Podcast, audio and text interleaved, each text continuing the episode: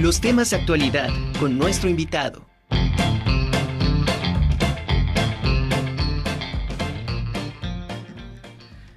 Pues ahora sí ya tenemos con nosotros al doctor Antonio Molero, historiador, y pues me da mucho gusto recibirlo y antes que nada, muchas felicidades, doctor. ¿Cómo está usted?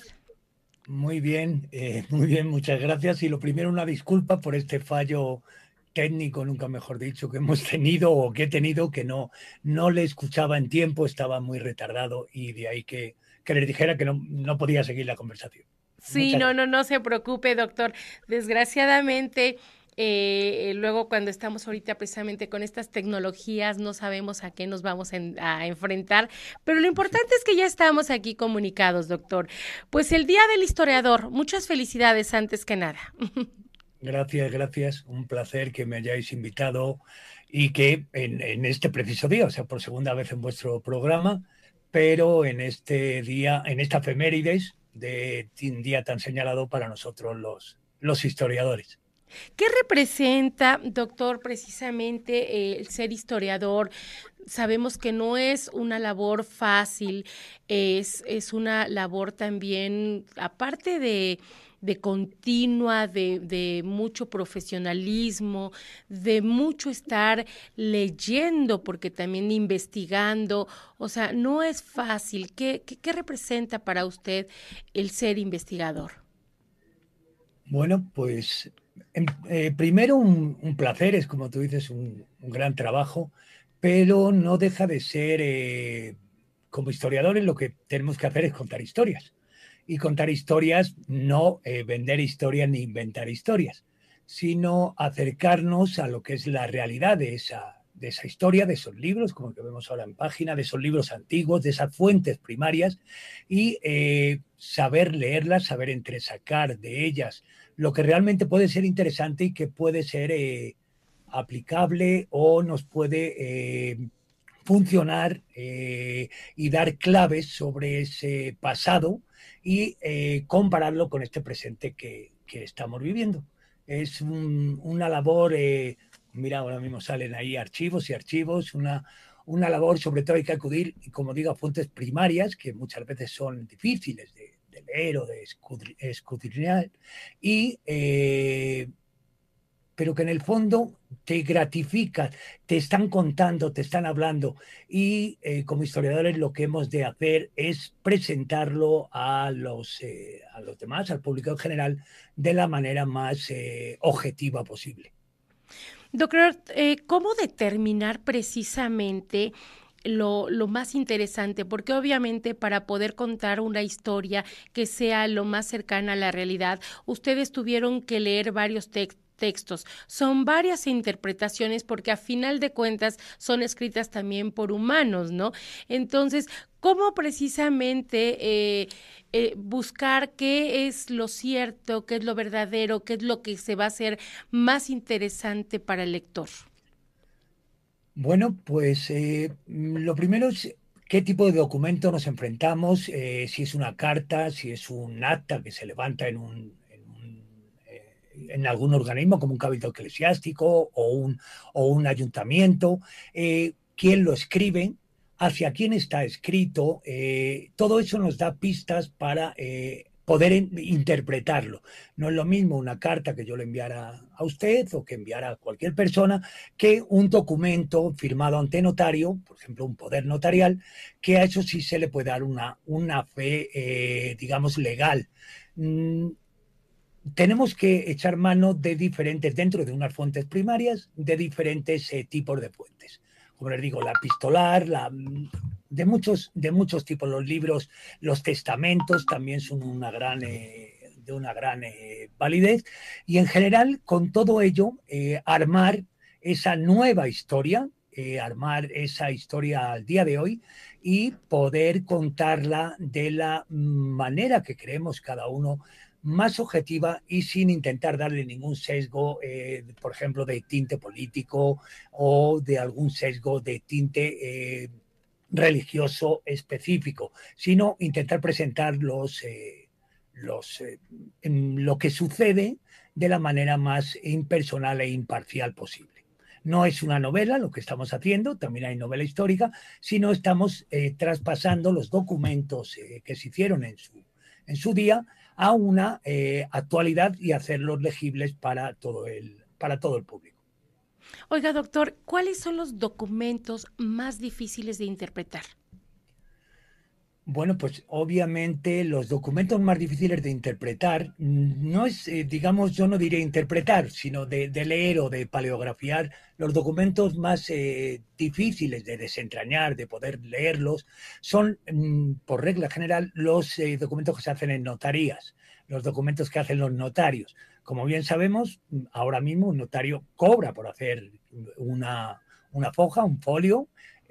Antiguamente sucedía lo mismo. Entonces, se tendía, hay una, un tipo de letra, que es la, procesal, encadenada, por ejemplo, hay, hay, muchos tipos de letra, pero que es una letra eh, que eh, estaba destinada casi a rellenar muchas páginas, de manera que se cobrara más dinero. Entonces es, es bastante complicado porque no se hace separaciones entre palabras, hay mm, hay muchísimas, no hay contracciones, sino que se tiende a estirar esas, eh, esas palabras o esas frases y en general si miramos un, documento de este tipo del siglo XVI, por ejemplo, que es el que más eh, trabajo yo, eh, nos encontramos casi que es como si fuera un, muelle continuo, o sea, la, página es totalmente círculos que se van encadenando, de ahí lo de encadenada, pero que eh, con perseverancia, con ciertas bases obviamente de paleografía y con mucha perseverancia y, leer y leer, se acaban desentrañando. Obviamente apoyándonos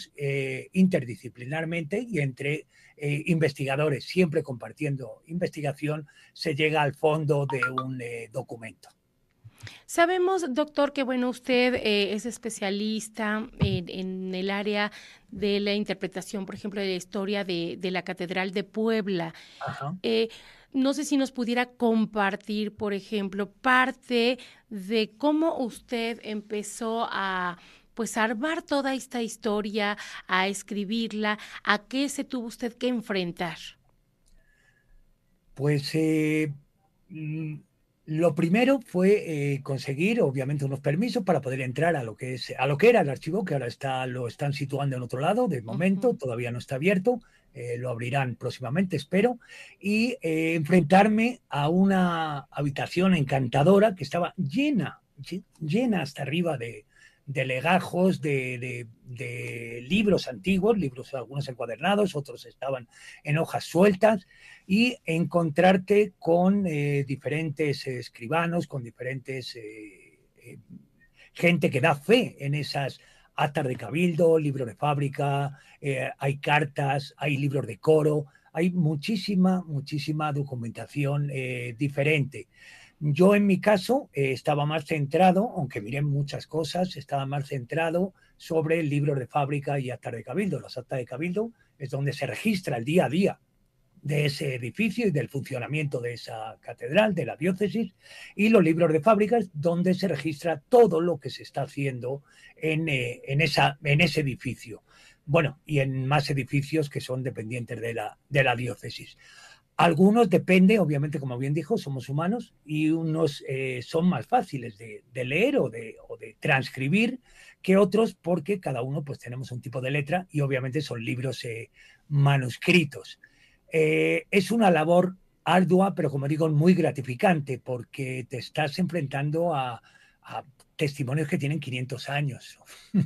es muy agradable el leer esos chismes, porque también hay muchos, muchos chismes de que tienen tanta antigüedad, y poder, eh, digamos, irlo eh, anotando de alguna manera, porque vas a buscar una cosa y encuentras otra.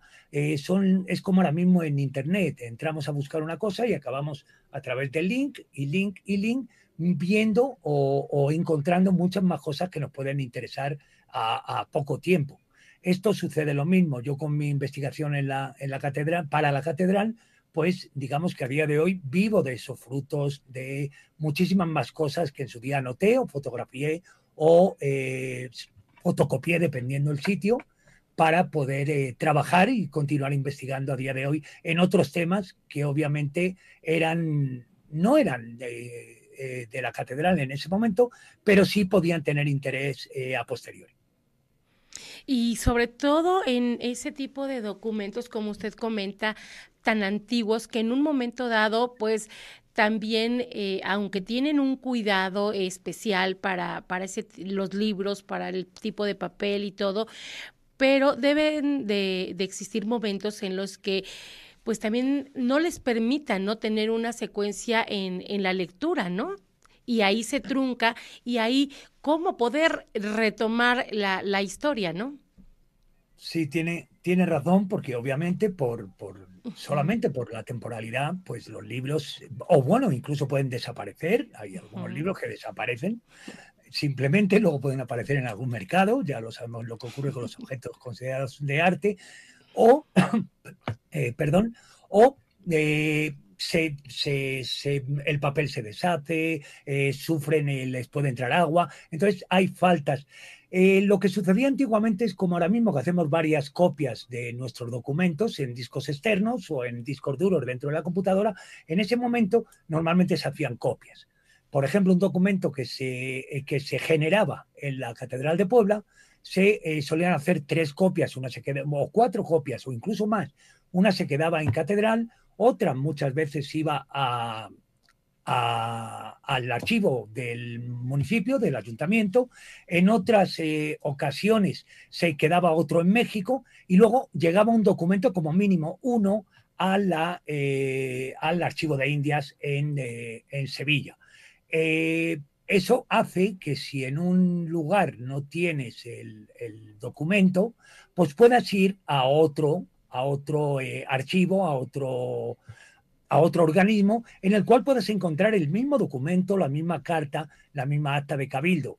Mm, obviamente, eh, con esto de la pandemia hemos tenido mucha mala suerte de haberla vivido, obviamente, y es una tragedia, y ha sido una tragedia y todavía tiene secuelas, pero en el aspecto de archivos o bibliotecas hemos tenido una ganancia, hay que decirlo así, también hay que reconocerlo, y es que a día de hoy se encuentran muchas más cosas online, tanto de archivos como de bibliotecas internacionales eh, que puedes eh, visitar y, consultar desde tu casa, investigar. El Archivo General de la Nación aquí en México ha eh, digitalizado, sigue haciéndolo, no, no llega ni, ni, ni, yo creo que ni a un 10% de lo que tiene o menos, pero sí que hay más cosas online. El Archivo General de Indias, que es fundamental para un historiador de, de la Nueva España, como soy yo, es fundamental, fundamentalísimo en muchos aspectos. Eh, a día de hoy tiene muchísimo material digitalizado y que se puede consultar de una manera facilísima desde, la, desde la casa, desde la oficina, desde el cubículo. Eh, se puede leer mucho mejor porque puedes ampliar, no tienes esa dificultad también del documento antiguo que se utilizaban tintas que incluso pueden dañar. Yo, de hecho, llevo gafas ahora ya continúo de leer tanto documento, eso es cierto, y eh, se ha facilitado pero eh, no hay nada como tener un, documento de, época en las manos, obviamente con ciertas medidas de seguridad. Guantes normalmente, mascarilla se suele requerir, en unos lados, en otros no, para proteger esos libros. Y hay algunos, por el deterioro que tienen, que directamente no te los eh, pueden prestar y, eh, por ejemplo, puedes solicitar que te hagan digitalizaciones. Claro. Eso sí, sí pasa. Pues definitivamente eh, creo que con la digitalización, como usted comenta, doctor, es ahora un poquito más fácil ser historiador que antes. Eh, bueno, sí, eh, habría gente que diría que qué barbaridad, que hay que ir, por ejemplo, en mi casa al edificio, que hay que ir al archivo. Sí, obviamente hay que conocer el archivo y conocer el edificio o sobre lo que estés hablando. Pero eh, una vez que se hace ese primer paso, en mi caso, en mi caso, por ejemplo, eh, con, la, con la catedral, pues sí, hay, obviamente yo he vivido el edificio eh, y es el mejor documento. Pero hay otras investigaciones que se pueden hacer desde la casa. Por ejemplo, y voy hacer un comercial rápido, junto a la maestra Adriana Dávila Ulloa, eh, realizamos una serie de cápsulas eh, justo en el momento más duro de la pandemia sobre pandemia. Realizamos 10 cápsulas que se pueden ver eh, online. Se llama Quédate en casa a través de los siglos. Es, eh, se pusieron en, incluso en, online por la Secretaría Pública, vamos, tuvieron bastante éxito y las hicimos todas desde casa.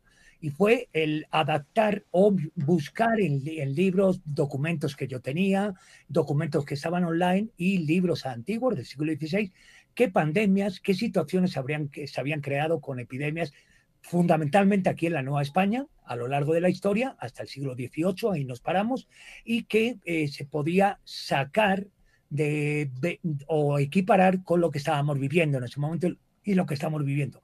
Y bueno, eso se realizó desde casa, o sea, hicimos historia desde casa, o sea que no es lo mismo, obviamente, eh, es como lo del los congresos online, pues no es lo mismo, no te juntas después para cambiar impresiones y tomarte el vino, tomarte la cerveza que hacías antes o el refresco o el café, pero eh, yo creo que por otro lado se ha posibilitado muchísimo un eh, intercambio internacional eh, con investigadores de otro mundo, de otros países, que antes era mucho más complicado. O sea que no todo ha sido malo con esa pandemia. Claro, pues doctor, de verdad un placer. Desgraciadamente el tiempo ya este se nos fue. Un placer de verdad. Muchas gracias por haber aceptado la entrevista. Le mando un abrazo y seguiremos en contacto. Muchas felicidades en este día a usted y a todos los historiadores. Gracias. Gracias. Les agradezco la invitación y cuando quieran. Y nada, vamos a celebrar el día ahora. Gracias.